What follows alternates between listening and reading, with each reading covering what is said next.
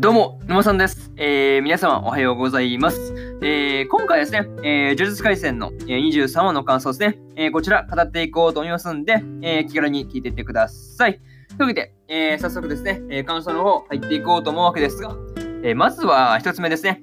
えー、本気の出し方というところで、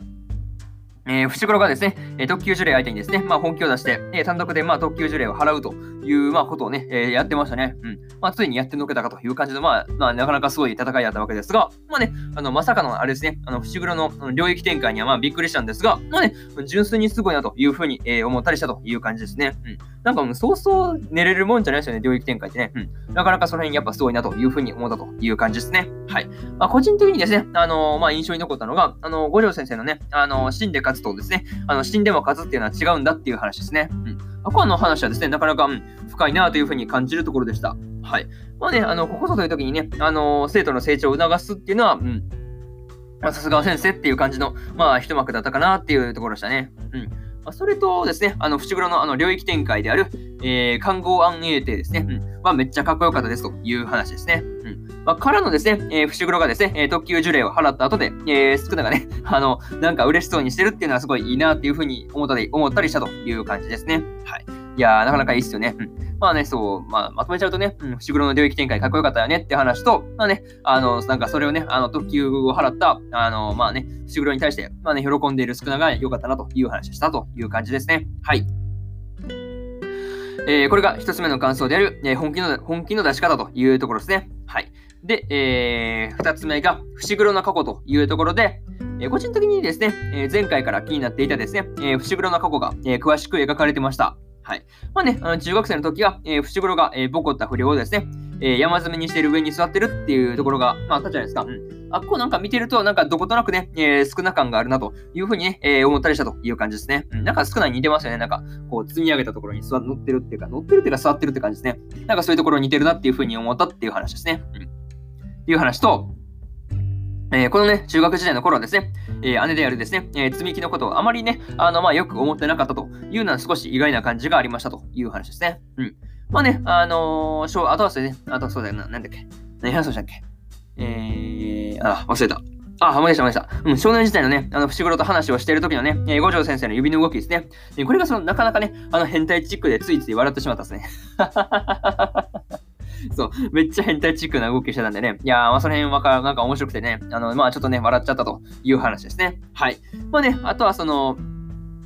えー、伏黒とね、えー、積み木の両親が蒸発したという話とかもね、えー、出てたわけですが、まあね、一体その両親が、えー、どうなったのかですね、えー、気になっているところで、まあね、新たな、な新たなるなんか疑問ですよね。なんかその辺が、えー、すごく気になってますという話ですね。はい。えー、これが、えー、二つ目の感想である、えー、伏黒の過去というところになります。はい。で、えー、3つ目ですね、えー、結界の外にてというところで、えー、話の中でですね、えー、話の中で、えー、ですね、えー、ケチズとね、えー、ケチズとエソーですね、の、まあ、2人ですよね。まあ、2人が、えー、あれですね、のその狙いですね。狙いの部分がそのスクナの指の回収ですよね。うん。この辺が、まあ、あの、真人から頼まれたお使いの内容だったっていうふうなところもですね、えー、明らかになったわけですが、まあね、えー、エソーと、えー、釘崎のバトルがですね、えー、始まるかと思いきやの、あの、背中をね、あのー、イタドリと、あのー、あれですね、ケチに見られたっていうところで、あの、まあ、あれですよね、あのー、なんだっけ、えー、なんで、なんつったの？あの、ちょっとね、その、なんか、コミ、展開がね、あの、コミカルになるっていう、まあ、その辺がすごい面白かったんですよね。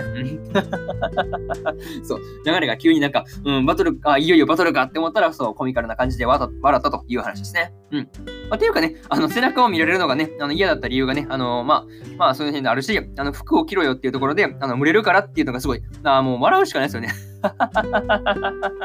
そう。いや、もう売れるからっていうのはもう本当に笑うしかないなというふうに思ったという感じですね。はい。